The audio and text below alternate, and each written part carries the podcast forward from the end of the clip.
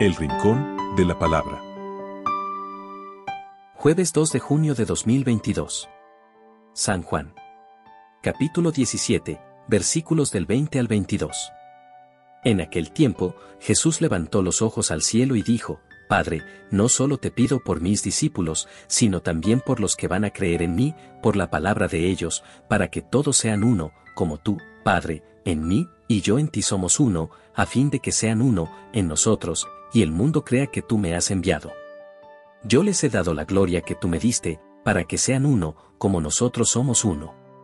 Yo en ellos y tú en mí, para que su unidad sea perfecta, y así el mundo conozca que tú me has enviado, y que los amas, como me amas a mí. Padre, quiero que donde yo esté, estén también conmigo los que me has dado, para que contemplen mi gloria, la que me diste, porque me has amado desde antes de la creación del mundo. Padre justo, el mundo no te ha conocido, pero yo sí te conozco y estos han conocido que tú me enviaste. Yo les he dado a conocer tu nombre y se lo seguiré dando a conocer, para que el amor con que me amas esté en ellos y yo también en ellos. Palabra del Señor. Gloria y honor a ti, Señor Jesús.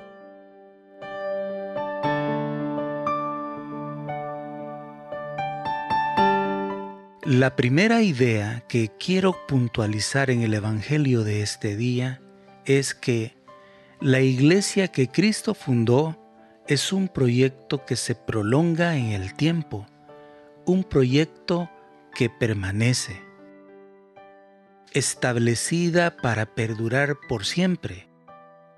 De allí que nuestro Señor Jesús pida al Padre por los que recibirán la fe predicada por la iglesia, comenzando por los doce y luego muchedumbres numerosas abrazarán la fe a lo largo de los siglos.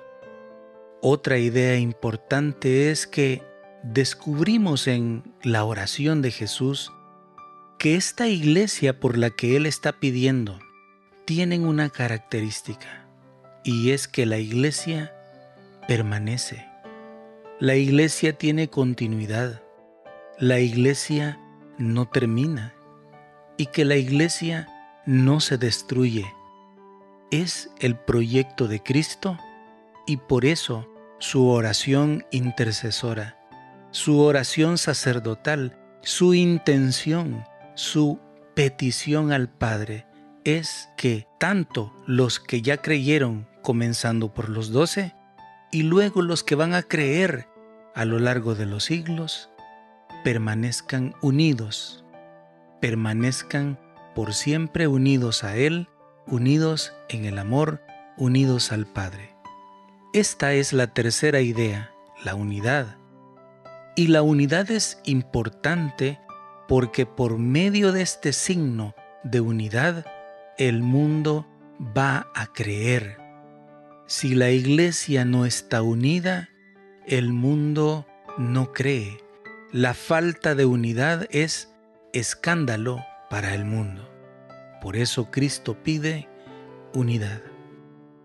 Y culminamos esta reflexión mencionando estas palabras de Jesús. Él pide, donde yo esté, estén conmigo los que me has dado. Que todos los creyentes podamos estar con Él en la gloria, en el paraíso, en la mansión celestial, en este premio que Él tiene preparado para cada uno de los creyentes.